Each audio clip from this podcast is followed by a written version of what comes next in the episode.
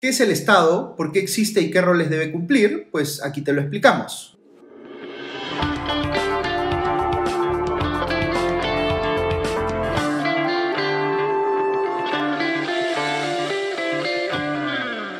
Bienvenidos a Hablemos de Política, un podcast de Comité de Lectura y la Fundación Conrad Adenauer en el Perú. Cada día de nuestras vidas interactuamos de una u otra manera con el Estado. Lo hacemos cuando vamos a hacer un trámite ante una municipalidad u otra entidad pública, pero también cuando seguimos las indicaciones del policía de tránsito, cuando usamos la infraestructura o espacios públicos o en general cuando cumplimos las normas que forman parte del sistema legal que rige en nuestro país. Cuando compramos algo y pagamos como parte del precio los impuestos correspondientes, por ejemplo el impuesto general a las ventas, estamos interactuando con el Estado, en este caso de manera indirecta. Hoy cuando pensamos en el Estado nos imaginamos eh, una cantidad enorme de tareas que éste cumple o asuntos respecto de los cuales tiene determinada responsabilidad.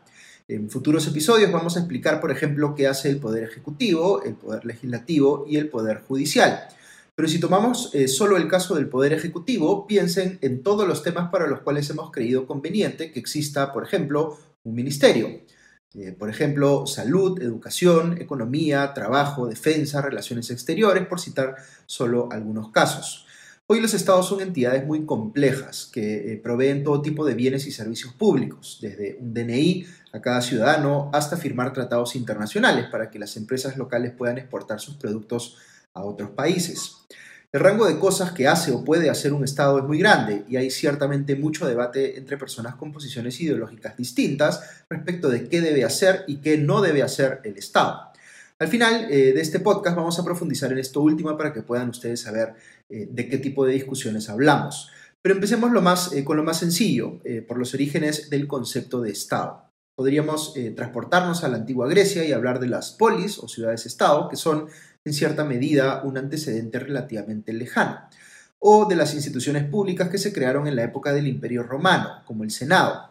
Eh, ha sido muy largo el camino para llegar a tener eh, lo que hoy consideramos como Estado moderno. Me interesa, sin embargo, hablarles eh, hoy de un filósofo inglés del siglo XVII que se llamaba Thomas Hobbes y que nos ayudó a reflexionar sobre por qué existen los estados. Hobbes decía que el estado natural de las cosas, es decir, lo que pasa espontáneamente en la realidad, es uno en el cual los seres humanos competimos y nos peleamos entre nosotros por los recursos que necesitamos para asegurar nuestra propia supervivencia. En ausencia de leyes o de instituciones que regulen nuestras conductas, todos actuaríamos pues de manera egoísta, poniendo nuestros intereses personales por encima de los intereses de los demás. Fíjense entonces en lo que ocurriría. Todos seríamos iguales y plenamente libres, pero la contraparte de eso es que viviríamos en permanente temor de que alguien viniera pues a matarnos para digamos, robar nuestras pertenencias. Eh, esto que Hobbes llamaba el estado de naturaleza se parece pues a una guerra civil de todos contra todos, donde la existencia de cada persona es, para usar sus propias palabras, solitaria, pobre, desagradable, brutal y corta. Pero dado que los seres humanos tenemos la capacidad de razonar, que es lo que nos hace distintos de otros animales, podemos darnos cuenta de que ese estado natural eh, no nos conviene, que podríamos ponernos de acuerdo para definir ciertas reglas que prohíban, por ejemplo, que una persona le haga daño a otra, y poner a alguien a, eh, a cargo de hacer cumplir esas reglas y de sancionar a cualquiera que las viole.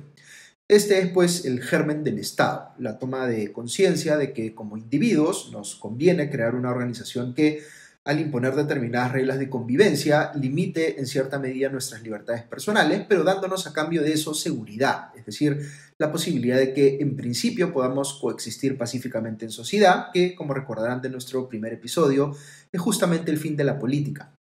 A Hobbes se le conoce como el padre del contractualismo, que es una corriente filosófica que explica que el Estado nace de una especie de contrato que suscriben los integrantes de una sociedad, un contrato social. Esto es una ficción porque no es que todos los ciudadanos de un país nos hayamos juntado alguna vez para firmar ese documento, pero es como si lo hubiéramos hecho. Podríamos incluso decir que la manifestación más clara de los eh, términos de ese contrato social es la constitución de un país, que hemos explicado también en un episodio anterior. Otros filósofos del siglo XVII eh, construyeron sobre las ideas de Hobbes, como el también inglés John Locke y el suizo eh, Jean-Jacques Rousseau. Pero hay otro personaje muy importante de quien quisiera hablarles. Me refiero aquí al sociólogo alemán Max Weber. Fue este último el que explicó que un Estado es quien tiene el monopolio del uso legítimo de la fuerza en un determinado territorio. Fíjense entonces, cuando la policía detiene en flagrancia a una persona que está cometiendo un delito, la enmarroca y la lleva a prisión, pues está comportándose de manera violenta contra esa persona, pero lo hace precisamente porque está habilitado por el sistema legal, porque nuestro contrato social, recordemos a Hobbes, le ha dado al Estado y eh, más específicamente a la policía, a la fiscalía y al Poder Judicial la capacidad de perseguir y sancionar el delito. En su versión más primigenia, los estados están enfocados en garantizar la seguridad en una determinada sociedad para que pueda haber coexistencia pacífica. Pero con el paso del tiempo han venido asumiendo más y más responsabilidades. Por ejemplo, hay quienes piensan que brindar seguridad es lo mínimo que debería asegurar un Estado, pero que en última instancia el objetivo de este podría ser garantizar el bienestar de todos y cada uno de sus ciudadanos, u ofrecerles una chance de alcanzar la felicidad. Fíjense cómo hay un trecho muy grande entre una cosa y la otra. Es muy distinto pensar en un Estado que solo se ocupa de evitar que unas personas dañen a otras, que un Estado que toma acciones concretas para mejorar las vidas de sus ciudadanos, proveyéndoles, como decíamos al inicio, determinados bienes o servicios públicos. Muy bien, he querido darles un poco de contexto filosófico para entender la razón del Estado, la razón de ser del Estado, perdón, pero ahora hablemos un poco sobre sus características. ¿Qué debe tener todo Estado? Pues en principio tres cosas territorio, población y gobierno. Un Estado tiene un determinado territorio, delimitado por sus fronteras. Luego tiene una población que habita en ese territorio y finalmente tiene un gobierno que establece reglas y las hace cumplir respecto de esa población en ese territorio. Son tres elementos que parecen sencillos de entender, pero en realidad puede haber mucha complejidad detrás de ellos. Los eh, límites territoriales de un Estado no siempre están claramente definidos y puede haber eh, disputas y hasta guerras por ellos. La población en un estado puede no ser un conjunto homogéneo, sino que pueden coexistir distintas naciones dentro de un mismo estado. Por eso algunos países se definen como plurinacionales, mientras que otros enfatizan que sus estados son unitarios. Eh, hay quienes creen que los estados deben procurar que exista una única identidad nacional compartida, mientras que a otros les preocupa que una identidad se imponga sobre otras. Y cuando hablamos de gobierno, debemos advertir que estamos usando aquí esta palabra en un sentido muy amplio, pero que hay mucha complejidad detrás de ella. Por ejemplo, tendríamos que considerar la lógica de separación de poderes que lleva a que tengamos eh, al Poder Ejecutivo, al Poder Legislativo y al Poder Judicial como entes distintos entre sí. O la diferenciación en cuanto a niveles de gobierno, que hace que tengamos un gobierno central o nacional, pero también gobiernos regionales, provinciales o distritales. No es el caso del Perú, pero algunos países tienen también sistemas federalistas, eh, donde hay varios estados dentro de un estado federal. Eh, es el caso de Alemania, Brasil, México o Estados Unidos. Hay pues mucha complejidad, creciente complejidad diría yo, detrás de los estados y eso genera pues mucha discusión, como les decía al inicio del podcast, porque no todos están de acuerdo respecto de qué debe y qué no debe hacer un estado. La posición ideológica que uno tenga influye particularmente en cómo se aproxima a este debate. Por ejemplo, quienes se identifican políticamente como progresistas suelen pensar que el Estado debe tener un mayor nivel de intervención en la economía o en la sociedad en general para tratar de corregir las desigualdades que existan en ella. Quienes se identifican como conservadores creen que el Estado tiene la responsabilidad de hacer respetar las tradiciones y las buenas costumbres de esa sociedad para que puedan perdurar en el tiempo.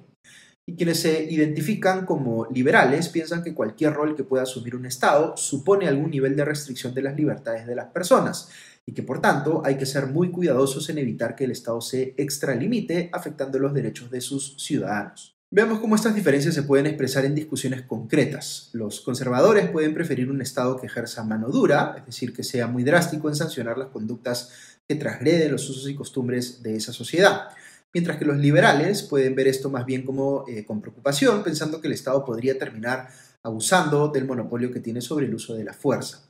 En cuestiones económicas, los progresistas pueden preferir que el Estado provea ciertos bienes considerados estratégicos a través de empresas públicas, mientras que los liberales pensarán que el Estado no debería realizar actividad empresarial, salvo en casos muy extremos y solo de manera subsidiaria, es decir, cuando no hayan empresas privadas dispuestas a hacerlo. En temas tributarios, los progresistas pueden considerar que el Estado debe cobrar eh, tasas relativamente altas eh, de impuestos para financiar más programas sociales en favor de determinados grupos en situación de vulnerabilidad, mientras que los conservadores pensarán que el Estado debe ser más bien austero, ahorrativo y muy cuidadoso con sus gastos, como se esperaría que lo sea, por ejemplo, una familia. No está mal que en una sociedad eh, determinada hay un debate intenso sobre temas como los que les acabo de mencionar. Esto es, o debiera ser, lo normal en la política de un país, aunque claro, uno siempre puede pensar en cómo hacer que esa discusión sea eh, más alturada, constructiva y basada en evidencia. Y debemos estar abiertos pues a ese debate, porque en realidad no existe ni va a existir algo así como una versión ideal de un Estado. Los Estados siempre van a tener que ir cambiando y adaptándose a los nuevos tiempos. Probablemente de acá a 100 años seguirán haciendo algunas cosas de manera similar, pero habrán evolucionado para hacer otras que hoy ni nos imaginamos.